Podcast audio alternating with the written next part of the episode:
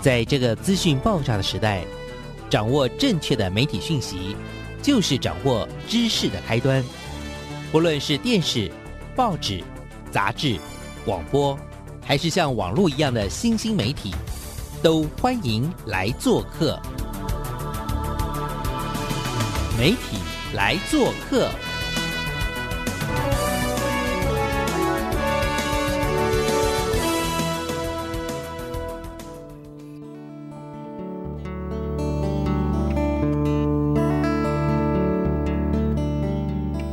大小事，欢迎来做客。我是主持人小黄老师，各位空中的听众朋友，大家早安！礼拜一早，不晓得大家礼拜一早上过得如何哦？呃，其实每个礼拜一啊，我都很期待跟各位在空中相会哦。其实呢，媒体教育这个领域呢，真的有很多很多很动人的故事。那有时候我就是在很多的不同的场域里面听到。嗯，有很多的师长们在努力做的事情，或者一些在地的伙伴们做的一些投入，就真的非常非常的感动。那这对伙伴呢，他们其实是新庄高中的老师啊。那这对老师呢，其实也很有故事，因为一位呢是这个蓝慧珍老师，另外一位呢是他以前带过的同学啊，也是目前也是老师了，吕家珍老师。那他们两位呢，在呃长期以来就投入了影像的教育。经过这么长时间的一些积累，那我看见了这个学校的一些教育的能量，尤其在影像教育这个能量。然后很重要的是，他们也在这么长期推动以来，有看到了很多，包括一些创新计划的一种参与啊。那不断不断的一直去进化。那到底这个过程是怎么样去推进的？那这两位老师呢，又在过程中做了哪些的努力？发生了什么动人的故事？这就是我们今天媒体来做客的节目，想要跟所有听众朋友们分享的哦。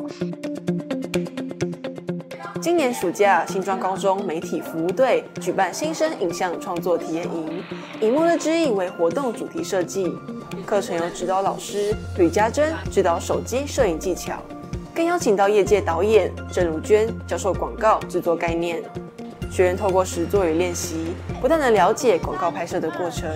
也在意见交流的过程中培养团队合作的精神。我本来以为今天来会是上一整天的课，可能会有很多老师，没想到只几乎很多都是要自己实际操作的。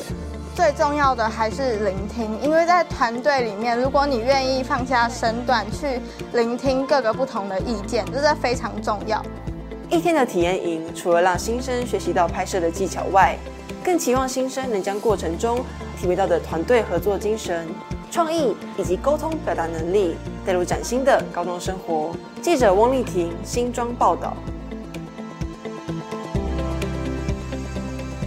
欢迎一下我们今天的这两位，一位是新庄高中的维珍老师，一位是嘉珍老师。来，两位请。各位听众朋友，大家好。呃，我是新庄高中，我是一位英文老师，那也是我们学校就是媒体服务队的。带队老师，我是吕家珍，那就是大家其实可以叫我马尼。对，那我是新庄高中媒体服务队第二届的队员，然后就一路待到了现在，成为了一位老师这样子。那当然，这所有的话说从头，还是要从呃我们的蓝慧珍老师来分享好了。一路下来，包含刚刚所说的，有成立过媒体服务队，然后甚至后来也拍了一部很棒的纪录片，叫《翡翠少年》。那接下来陆陆续续还目前也在经营，带着学生一起在做的新装新频道。哇，真的，你的业务项目反正防守范围非常的广，请。一开始呢，我们并没有想的那么。的伟大就是这是一个影像教育，那是在一百零二年的时候，就是在我们我们是新北市的学校，那那时候新北市推出旗舰计划，那这个计划呢，就等于是让各校透过计划方案的补助，去推动自己的特色跟亮点，所以那个时候有一个场合是大家在讨论着，那到底属于新庄高中有什么样的特色跟亮点，我们想要建立什么？对，那那时候其实我们就提出一个，觉得哎，这是一个其实媒体的世代，然后学生其实看越来越多影像的东西，其实他们是需要学习这件事情的。我们有没有机会，就是可以培育学生这样子的能力？那并且呢，让这些学生们能够来记录关于学校的。其他的特色，因为当时我们学校是以艺术、科学、人文，那有这个各样的特色的活动跟特色教育，所以就在这样子的状况之下，我们就是成立了新庄高中的媒体服务队。那其实我们是以服务为导向的，就是服务这个校园，然后有余力的话，我们就服务这个社会。那我们是用影像、用媒体的方式。对，所以从那个时候，一零二年的六月份，我们就第一届就成立了。一零二年的十二月份，呃，新生的这一届就也招进来了，那就是我们的第二届。对，所以呢，在我旁边的马宁就是那个时候第二届被招进来的。学生就是一个什么都不会，然后就傻傻的加入的学生，那后后来他就成为二届的队长。那所以我们呃在做这件事情，就是我们招募一群有兴趣的学生，然后因为在学校里头其实也没有什么老师，你说专我的专长是新闻，我的专长是媒体，我的专长是拍电影，其实通通都没有。所以那时候我们就是透过计划的方案，那想办法从外面找到老师来，然后。可以教给学生一些东西。我们是从非常非常简单的那种呃什么活动花絮的小影片开始做，然后我们拍摄开始记录这个学校的在发生的一些事情。所以我们呃就学了简单的新闻架构，可能用一个新闻的方式去做呈现，这样子的方式进行了大概两年之后，在。一零五学年那个时候，我们走到第三年的时候，我们就开始规划学校有绿幕的摄影棚，然后建立起一个全校直播的系统，就班班有电视。那希望这一些的影像作品是可以播放到班上的。那这个其实是当时呃计划一开始的时候，我觉得算是一种梦想，不知道会不会达到的。就是说，如果呃，我们能够把学校里头一些很棒的故事，然后用影像的形式呈现出来，然后再让整个学校能够看到。那希望这一些故事能够凝聚起整个学校。那因为其实呃，我们也知道现在学生在接触的媒体啊、影片那些，其实都非常的多，而且其实很多他们接触到的东西，负面声量都是大过于正面能量的。所以我们一直很希望学校有一个频道，那这些故事是可以为人带来正面的力量。这样，那所以就在这样的状况之下，我们呃开始有了摄影棚。对，那我觉得这个算是第一个比较大的转变。那因为有了摄影棚，我就要好好的去用它，那就真的要做一个频道。频道只要建立起来，它就是每周要播出。每周要播出的话，就要有足够的内容在这边产生。所以同一年，其实我们呃邀请了白诗礼。主播就是之前退休的白世丽主播进来帮我们开了一门叫做校园记者的课程，那就是很完整的去培训学生做新闻的能力。对，所以从那一年开始，因为这些学生做新闻，他们记录的内容就不单单只是校内，他们开始往外走。例如说，他可能去记录一些抗争活动，或者是呃，可能附近的中港大牌会有一些想法是开始走出去的。然后我们就把学生的作品开始集结起来，变成一集一集的节目，那就真的新装新频道。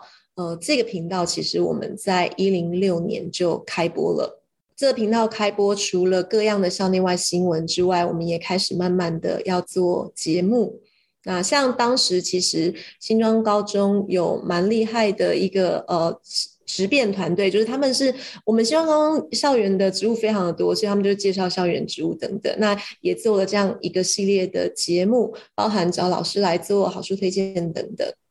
对，那就是这一个转化这样。嗯，那所以我们开始发展呃新庄新频道的节目之后，就把学生的创意纳入了，然后开始节目企划这件事情变得很重要。然后我们也开始很深刻去看到学生缺乏的能力在哪里，例如说他们可能缺乏文字的能力，缺乏比较深度的思考，所以在我们的课程跟培训的过程当中，我们必须开始去加进很多，例如说他们看的东西根本就不够，所以他们做出来的东西也只能那样。那么观影的、讨论的。打开眼界的这样的课程必须要进去。然后在做每一支影片的时候，因为那时候我们拍学校的活动也拍了好几年，啊，你会发现同样的事情每年都发生，你每年都给它拍下来，最后看起来其实也是都差不多。那我们就开始去思考有没有新的角度可以去做切入，所以包含呃做每一支，即便它是校内的活动的影片，我们都要开始去思考不同的切入点。那呃一个活动记录，它不只是有画面，我们可能要做到访问。那如果有访问的话，我们要怎么样写访纲？这些访访问跟画面之间要怎么样穿插？所以呃整个频道的内容开始变得比较复杂而多样化。所以好像有必要要有一个团队来把它记录下来。就一开始的起心动念是这样，对吧？嗯，对，是的。终极目标就是用影像来写校史。哇哦，我第一次听到一个这么远大的目标，我刚刚吓到。好，那马尼，我要问你，你是第二届，那现在我们一转眼就将近十年过去了。这十年，你从一个高中生到现在回来当老师，我刚刚还在开玩笑说，哎，你什么时候回来？你说我没有离开 过，怎么会？怎么回事？赶快跟大家分享一下，好不好？真的连一个月都没有的那一种，对，是真的完完全全没有离开过。应该说，我觉得我那时候，我小时候是非常不喜欢拍照的人。我妈要带我去拍大头照，然后我都可以赖在相馆门口一个小时都不进去，就很不想拍的那那一种人。对我小时候翻小时候的相簿，你就会发现每一张都是臭的，然后或者是我妈都只可以拍到我的侧面。然后，所以我那时候加入媒体服务队，真的就不是因为我喜欢媒体。我对媒体有感觉，或者是我喜欢影像，我喜欢拍照，完全跟这件事情没有关系。那时候是因为学校推了一个活动，叫招募特推大使团。那这个这个大使团，它就是招募一百个学生，然后你就有机会可以去跟美国的学校进行交流和交换。那因为我那时候是英文班的。那就知道，针对这种 跟国外有关的事情，我们班就会一股热的想要投进去。所以，我们班应该是一半以上的人都报名。但是，加入特推大使团呢，有一个条件是，那时候学校就说你要出去跟人家交换，不能没有技能。所以，学校安排了三个服务队给我们选。所以，如果你要加入呢，你就要成为这三个服务队的其中一员。那那时候的三个服务队有包含学校刚创立的时候就有的科学服务队。还有为了这个计划开始的乌克丽丽服务队跟媒体服务队，那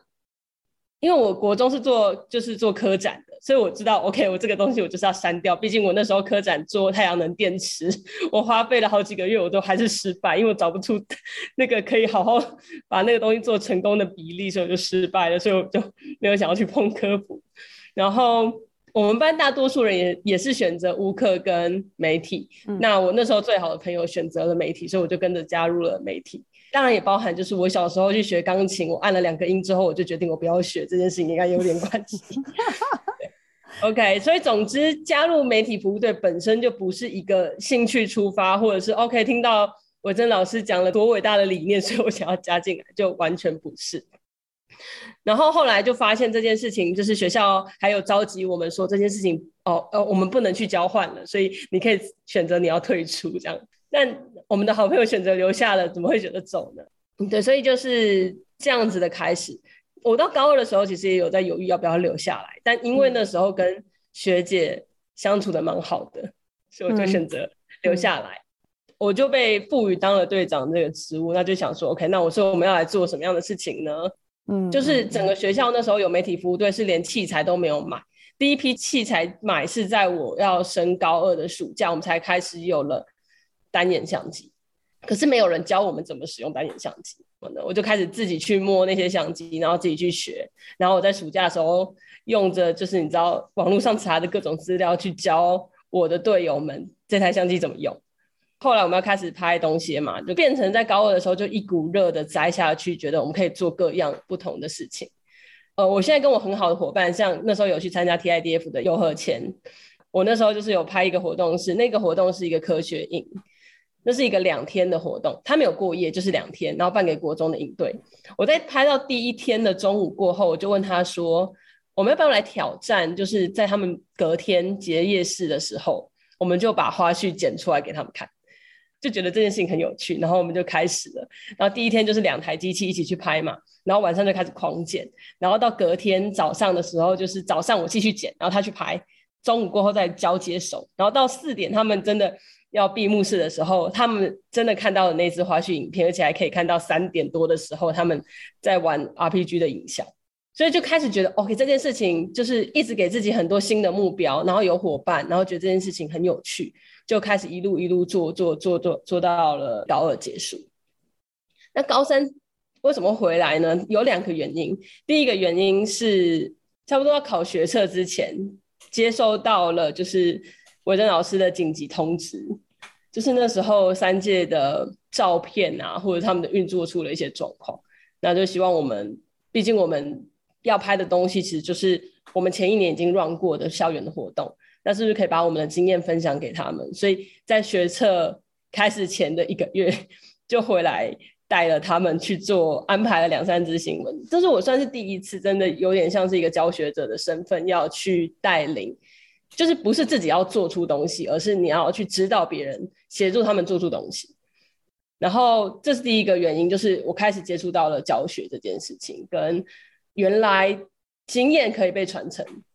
这件事情。第二个契机是我在高三寒假的时候，跟着呃尤和谦，我们一起去参加了富邦文教基金会跟 TIDF 台湾国际纪录片影展青少年评审的活动。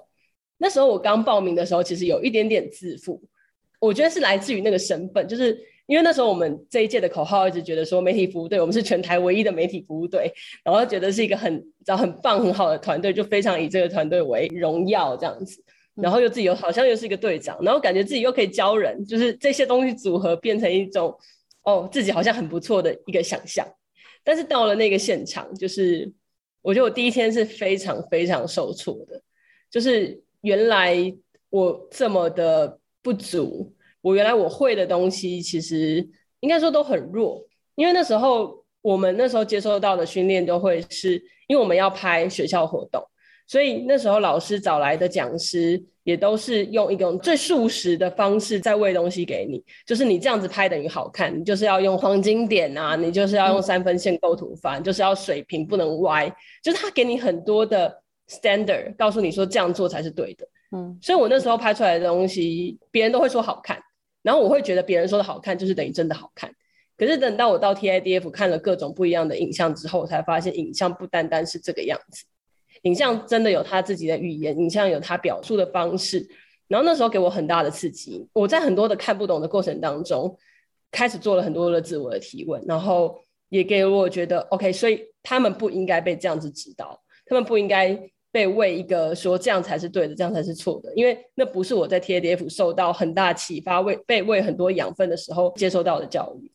呃，再加上 TIDF 它大量的看片跟大量的讨论，以及呃接触到了一个影展，它的形式是什么？所以我到高三下学期回来的时候，我就跟维生老师有点像毛遂自荐，我就问他说，我可不可以帮我的学弟妹上课？我想要把我在 TIDF 那时候学到的东西，我想要转换成课程教给他们。嗯，但那个时候我能够做到的其实很少，其实就是某种程度上把我在 TIDF 上经验到的，把它简化成我自己能够操作的。就上了课之后，就会觉得，那它只是课，它是不是可以有更多的是让他们有些产出？因为我知道，就是那届的状况，其实就是上半年其实没有什么影片的产出，然后我也看见了传承的重要。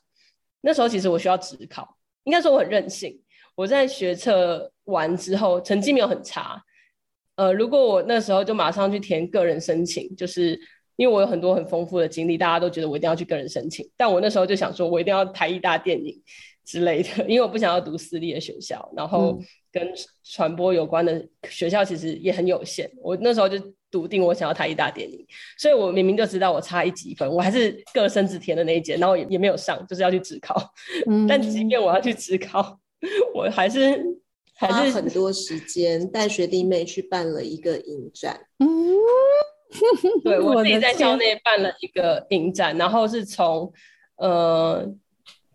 应该说我在行政端的话，我就开始去规划。高一他可以拍什么样子的片？高二要拍什么样子的片？那高三我们可以拍什么样子的片？然后整个串场、整个设计、整个美术，包含主持、音效、节目都是我自己搞，然后我还要上台主持，这样。我觉得我那时候真的蛮疯狂的，就是因为像。高一我就把影展的那个概念套进来，就是高一有一个主题，然后我就每个礼拜跟他们开会去 check 他们的进度，然后你的影片提案现在可以怎么修怎么修，然后等到比如说呃某一个阶段完成之后，我就先办一个初选，那初选的评审是谁呢？就是校内的高三的这些二届的媒体服务队队员，然后他们先选出了几支片，好六五支入围，那就是在影展正式当天播，然后高三也有他们的片子。甚至还安排了现场广播剧，然后还有特校园特色微电影，然后还有影展的开幕片、闭幕片这样。韦正老师，我只想请你用一句话来形容一下，就是当你看到有那么用力的吕家珍同学，他去完不管是在校内或在外面培力完之后回来，那个所散发出来的无比的能量的时候，韦正老师，您的想法是什么？我当时呢，在他高三的时候，其实花了蛮多力气想要阻止他，因为我担心，对我担心这些力气会影响他的考试。但是因为他的坚持总是大过我的，对，所以我后来发现，好，那我们就一起把它做了吧。这个影展的主题叫做“尽心尽力”，对，其实它的“尽”是镜头的“尽”。但是它也影射出，就是我们在做每一件事情的时候，都是尽心尽力的。那我觉得，呃，马尼这些年来就是用一百趴的尽心尽力，或甚至更多，一百二十趴、一百五十趴的尽心尽力，嗯，一直在维系着这一个团队的生命。这样，嗯，看到自己的学生这么的努力，但是又舍不得，又担心，呃，毕竟还有一个考试的挑战在那里。那也希望他能够，要不要先完成阶段性的任务，再回来投入？可是又看到他这么的努力，有点像义无反顾。然后，呃，可是做的事情又是这么的美好，就是有机会能够去回馈给学弟妹，又很感动，又担心又感动，可以这么说吗？对，是的，对，因为太美好了，你就舍不得阻止他。嗯，好的，好的，OK。那我们在这边，因为其实也大概的了解了我们的新庄高中的嗯影像教育这个部分的推进了啊。那从一开头的媒体服务队的成立，到后来的陆陆续续的这个呃有所谓的频道的出现，甚至后续有所谓的纪录片的延展，到底这故事是怎么发生的呢？我觉得我自己刚好在一零一年、一零二年那段时间，就是在学校我待的位置是学务处的训育组，就是掌管所有的学生活动，所以呃，我有一个位置是我能够做些什么，可以为学生做些什么不一样，然后我也有一个。不知道是不是不太好的习惯，就是我不喜欢一直一成不变的做着同样的事情，所以我总是会思考，那还有什么可以改变，还有什么可以更好。然后我们这两个人加在一起，他就一路这样子滚雪球一样，一路的往前走。对，所以我刚刚其实是介绍到，呃，一零五年那个时候，我们就是有了校内有了新装新频道，那就是同样一年，真的发生很多事情，就是呃，那一年在暑假的时候，我们就带着学生到宜兰的乌塔这个部落去做了平常服务，嗯。呃，那个时候我们想要实践我们起初对于媒体服务队的最高愿景，就是他们现在具备了可以掌握媒体的能力，然后要出去一个地方，用媒体去服务那个地方。所以那时候我们到乌塔这个部落的时候，我们看到就是这是一个只有一百户的泰雅的部落，那它里头没有相馆，所以我们就想说。那我们把整个摄影棚，我们去那边搭一个摄影棚，让原住民来拍家庭照。但是拍照只是一种方式，我们想要为他们留下他们的样子。但在这个过程当中，我们希望能够更多的去认识跟了解，到底台湾的原住民他们在呃真正在过的是一个什么样的生活。我们的学生大部分都没有真的跟原住民有接触的经验。那我们去到那个部落的时候，还有一个。呃，泰雅的织布的阿妈，他来登记要拍照的时候，就跟我们说，他很想跟他的织布机合照，因为有很多一些厂商什么啊，或者什么访问他，可是从来他的照片就是只被那些人拿走，但没有人把他的照片给他。他能够希望能够拥有一张自己的照片，那所以我们就不止送给了他他要的照片，我们到他家去帮他拍之外，我们还送给他一支新闻，这样我们把他的故事就是采访下来，然后变成一个一个新闻。呃，那一年我看到的是，就说当学生他们脱离自己熟悉的环境，去到一个他们。不认识的地方，然后他们是第一次，就是他们还带着帐篷去露宿在星空下面这样，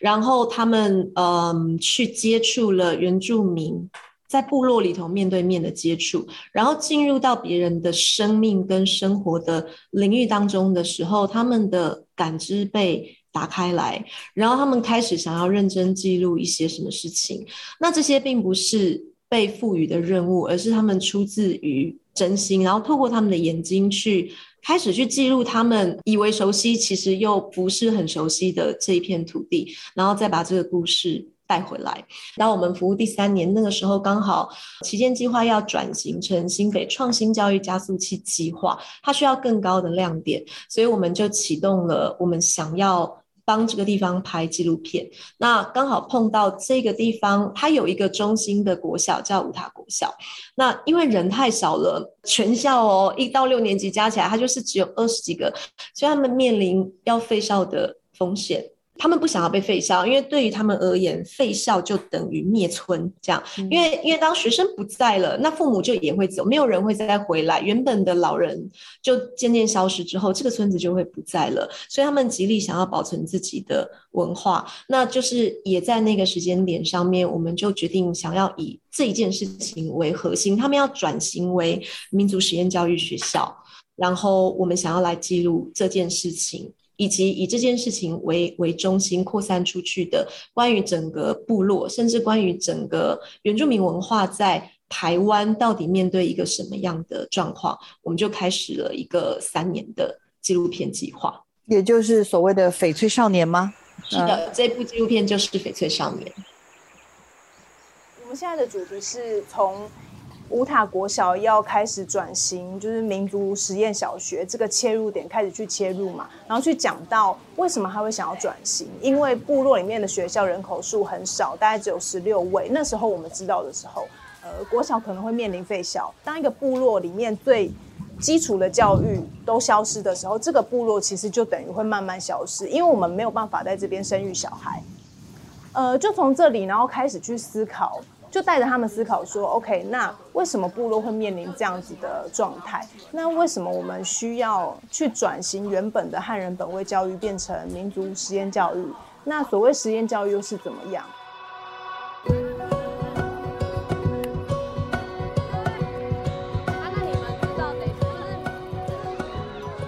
很好奇，因为马尼后来是念了市北教育大学的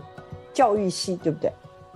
对。台北市立大学教育学系，虽然你没有机会进电影系，钻研镜头语言啊，说故事，但是你用了另外一种方式，把影像教育这件事情，我觉得有了开展出了一个非常非常不一样的样貌。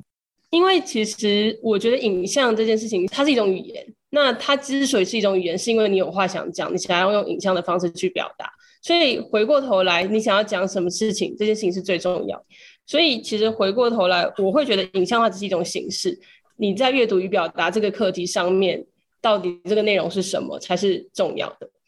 所以，我现在所认知的影像教育，对我而言，比较像是一种实践教育。它不是一种实验教育，它也不是一种技职教育。嗯，那个那个实践是我在你这样子的身份里面，我们不断的对话，不断的去理清楚你想要。表达的东西是什么？跟你阅读到的世界长什么样子？然后我们完成阶段性你在这个年纪可以完成的实践，但是不代表你的实践只停止在这里。你会带着这一些养分跟这些学习，去到你的人生的下一个阶段，你的大学阶段，去完成你下一个阶段的实践。懂懂？我觉得它是开启一个就是阅读与表达跟对话的一个过程。嗯。韦娟老师，我这边就会想请教，其实我们看见了，你看，好像马尼这样子的以前的学生，那时候哦，原来器材到他手上，他是一个服务队队长，他还要自己 去把它搞懂，怎么用这个设备，还要教给大家。然后，但是因为你知道教学相长，还有当然就是虽然他没有考到的电影系电影的专业，可是他也用了其他的方式去更接近影像教育的另外一种层次，在教育面向的一种视角。你们有在做一些跟社会议题有关的，不管是议题新闻，或者是这种议题的纪录片，哇，我就会觉得就是开展出非常非常多样貌的展现呢。开始这个计划的时候，我一直掌握的是行政端，也就是我要想办法把资源给学生这件事情。我的核心其实会很着重在关于这一群人能够得到什么样的发展。然后我就渐渐发现，学生其实有不同的样貌跟不同的渴望，即便我们呃做的都是，例如说都是媒体，都是影像，所以在过程当中会一直去想他们需要什么。当我发现不是每个学生都喜欢新闻，有更多学生喜欢电影的时候，那就想办法给他们电影的资源。所以我们后来也办了微电影工作坊，就是。是随着马尼去到富邦那边的拍片营带回来的经验，然后我们找了导演跟摄影师来合作，那开始在校内也开启他们就是呃怎么样用戏剧形式拍片的这件事情。所以学生其实他是会接受到各种不同的养分。我觉得学生如何参与在社会跟世界当中也是很重要的一部分。所以当我们的加速器计划开始。之后，其实翡翠少年的这个纪实影像教育计划，它是我们三个子计划的其中一个而已。那呃，另外，其实我们校内的频道还在经营，我们希望就是这样子去呃探索议题，然后去记录一个一个地方的能力，它没有只限在这一个纪录片上面，而是他们可以多方的去发展。所以，我们也跟社区大学新庄社区大学那边，我们就是合办了一个议题新闻的营队，然后开。始其实是从开始教导学生去认识新庄这个地方，跟以及新庄这个地方到底在面临什么样的问题，然后到他们去做出新闻，然后他们的新闻能够有自己的切角这件事情开始。这个是刚刚小黄老师提到的议题新闻。那还有一个我们最近连连得奖的作品叫做我不知道风是在哪一个方向吹，讲啊，引用了徐志摩的这一首诗。我不知道风是在哪一个方向吹，我是在梦中，在梦的清波里依回。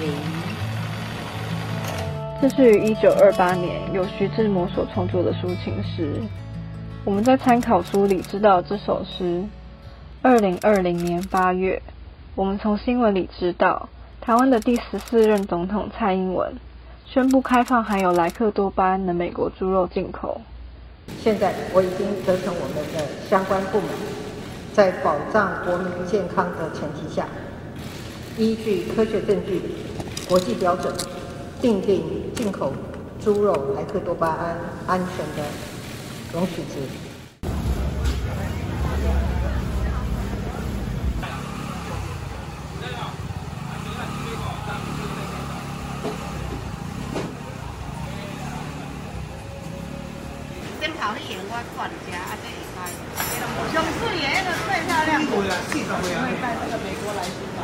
哪有可能？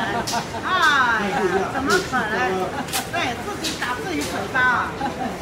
现在对呀，没有了，不可能了。东西新鲜就不怕没人，就是要新鲜。嗯嗯嗯，东西新鲜就就没有关系了。嗯，对。之前的一些猪肉报道会影响到这里的生意？不会。那我变更好吗？对，会变更好。因为卖场大卖场，人家觉得人家不喜欢。本来这个本来就有嘛，美国猪什么猪，你卖场他都有跟你标示的很那个，只是以以前是有的，以前是民营进口的，现在是政府进口。整体而言，其实他在讲的是媒体素养，他是从呃猪肉的这个议题，就是从来猪的这个议题去切入的。然后它的起源其实蛮好玩的，就是。呃，因为我们纪录片计划一边在进行嘛，那我们就有几个高二的学生，他们是从高一就参与纪录片的制作，然后一直到高二的寒假那个时候呢，那个时候来猪的议题吵得蛮凶的，然后他们又不小心在回家，就是有一天很晚，在家里附近的一个猪肉摊上，半夜的时候看到怎么有一只猪被横剖两半，然后就摊在那个猪肉摊上，然后他们就觉得很惊吓，这样，那开始他们就思考说，哎，那这样子是不是其实猪的食安问题比那个来猪的问题还要来得严重？他们想要去探索，就是到底一条猪是怎么从猪圈，然后一直到呃市场里面，最后到我们的餐桌上，他们想要去探索这个生产线，并且做一个新闻，这个是他们一开始的想法而已。他们就开始拟定计划，然后去拍摄。那因为他们都拥有纪录片的经验，所以蛮严谨的去规划这件事情，然后也做了很多功课。结果越拍，他们就发现，其实拿到的素材很多，它其实不只可以做一分半的新闻，它可以发展成十分钟的专题，然后到他们后来觉得，其实它可能可以发展成三十分钟的纪录片。那当然，这中间他也碰到蛮多问题的，因为我们知道去年就是疫情大爆发，所以他们影片拍到一半的时候，突然疫情来了。可是事实上，他们他们才做到一半，他们有很多要拍的东西，活动全部都取消，所以他们就呃在那个时候决定。他们重整他们的素材，然后重新理出一条线，所以后来其实是以台湾人的媒体素养作为整个影片的核心，然后去重新规划安排一个纪录片，然后透过一些线上采访的方式，呃，透过一些呃可能新闻片段重置的方式，然后再拍摄自己的家庭等等的，还是把片子给做完了。呃，现在一切的成果，它其实都是这九年累积而来的东西，在最后好像它爆发了，这样 就是我们逐渐累积这个、累积那个，然后积累到最后，我们也没有想到说学生他真的就可以，就是带着他纪录片受训的东西去做出属于自己的纪录片的影片。感觉上前面走的路比较像在荒野上，或者是在森林里面，然后也不确定到底我们走这样合适吗？走那样对不对？呃，然后带大家往那边冲，到底那个方向到底会不会有一个曙光在前面？就是前面感觉上都是在摸索，可是经历了多年之后，现在都是这样遍地开花，然后就突然感觉，哎，孩子的能量真的好好强大哦。那。很多人可能就会羡慕说啊，对呀，那他们就是很会写计划，他们就是很厉害啊，他们家就是因为有这个玛尼啊，这个在帮忙啊，所以我我自己啦就会还蛮想问两个问题。第一个问题当然就是，呃，如果如果真的也有学校未来想要尝试看看，那我想请教两位老师，就是你们会有一些什么样的建议的方向？但其实回到我刚才在讲，我觉得影像其实就是阅读跟表达。你必须拍到影像，你就必须到那个现场去，你必须实际的跟那个人互动交流，你才有办法把影像带回来。然后为了那个影像，你必须尝试着去到不同的领域，然后去跟不同的人进行对话。所以我觉得，呃，一般老师在操作的时候，是可以更多的去鼓励他们走出，甚至不一定要走出自己的生活圈，好好的看看自己的生活圈有什么东西是你觉得很特别的，然后你很想要分享的。很多学生会跟老师讲说：“我不知道，我没有想法。”但其实都有，就是只是你需要更多的跟他互动跟提问，你需要花一点力气让他去讲出一些 OK，他可能觉得讲出来是废话的话，同学们会觉得那些东西是废话，或者是呃老师可能不喜欢听这个，他就选择在潜意识里面就拒绝把那些东西讲出来。但我觉得在这几年我。呃，我一直尝试的事情是不去否定学生的任何一个想法，或者是提出，就算提出一个爆烂的，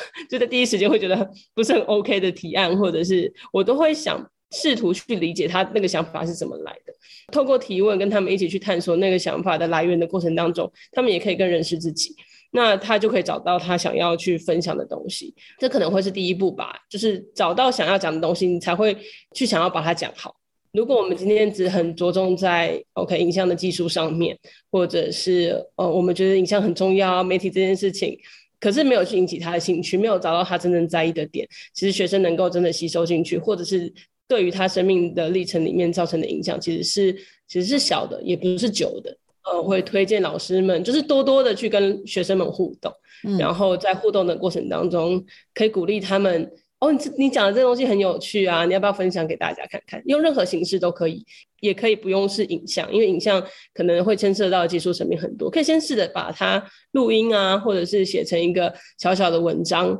或者是小小的 Facebook PO 出来，让他先有表达的欲望，让他先有想要分享的那个意愿，然后再进而让他们哦，你这个东西别人接收到了，那你可以怎么讲的更好？呃，说不定去带一点影像回来，然后鼓励他们。突破自己的生活圈，走到不同的现场，这样子好。因为你带了这么多、这么多的学弟妹，或者是甚至是已经是学生了，可不可以分享一两则？你觉得学生或者是学弟妹给你的回馈？通常就是，你知道班上都会有那一种学生，就是很安静，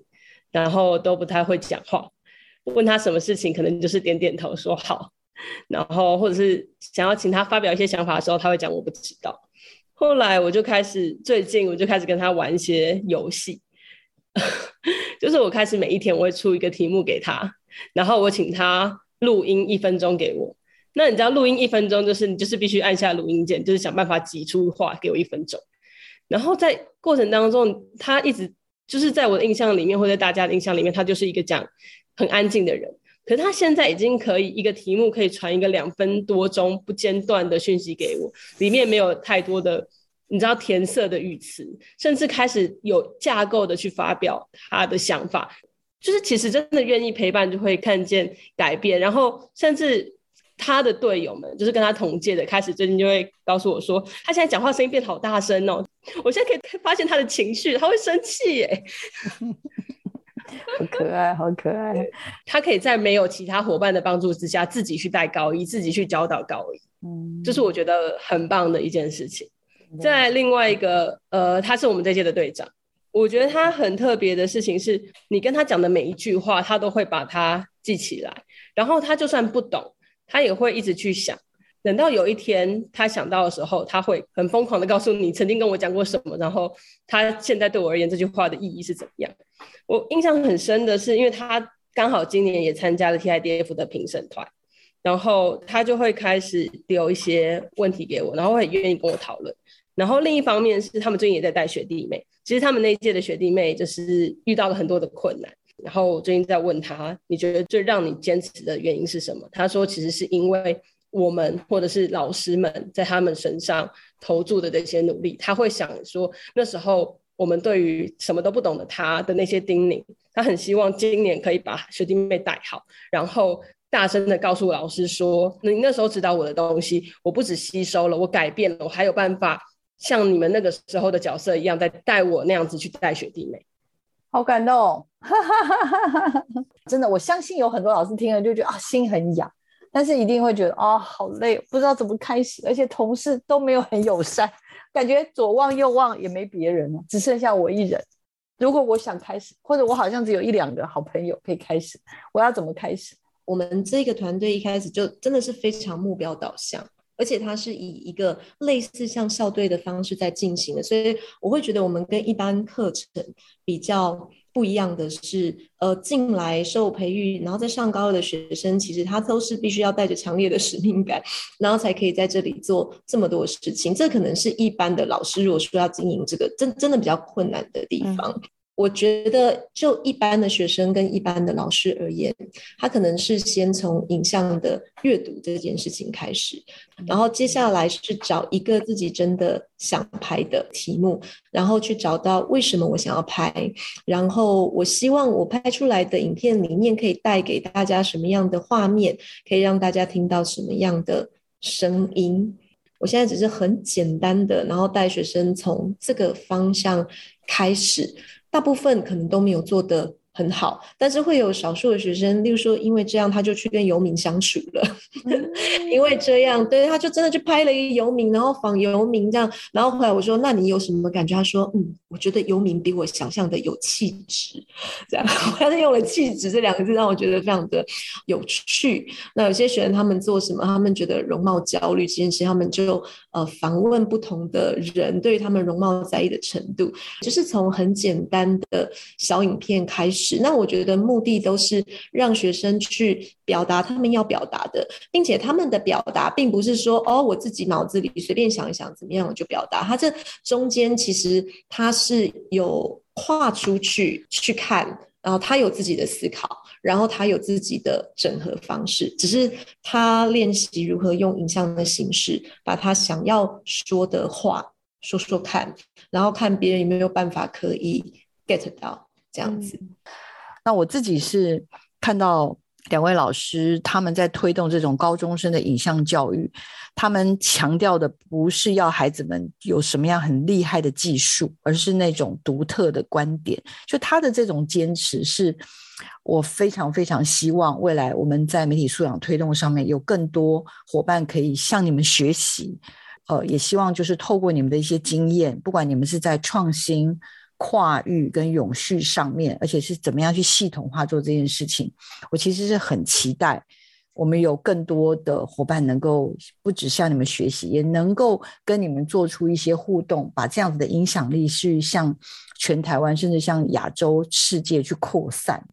去探索台湾，然后去探索我们看起来好像很熟悉的世界，但是事实上，我们真的这么熟悉吗？那当我们透过镜头，当我们透过对话的时候，我们就会发现，其实我们所知的是非常有限的。两位老师的经历，两位老师所感受到的很多孩子们的改变，甚至跟整个的这个跟社会的对话，我自己是真心的觉得，希望啦，有机会能够跟请他们随时都能够回到我们节目上来做分享。那今天我真的非常非常开心，这是一个开始，最后还是要有一点点许愿，好了。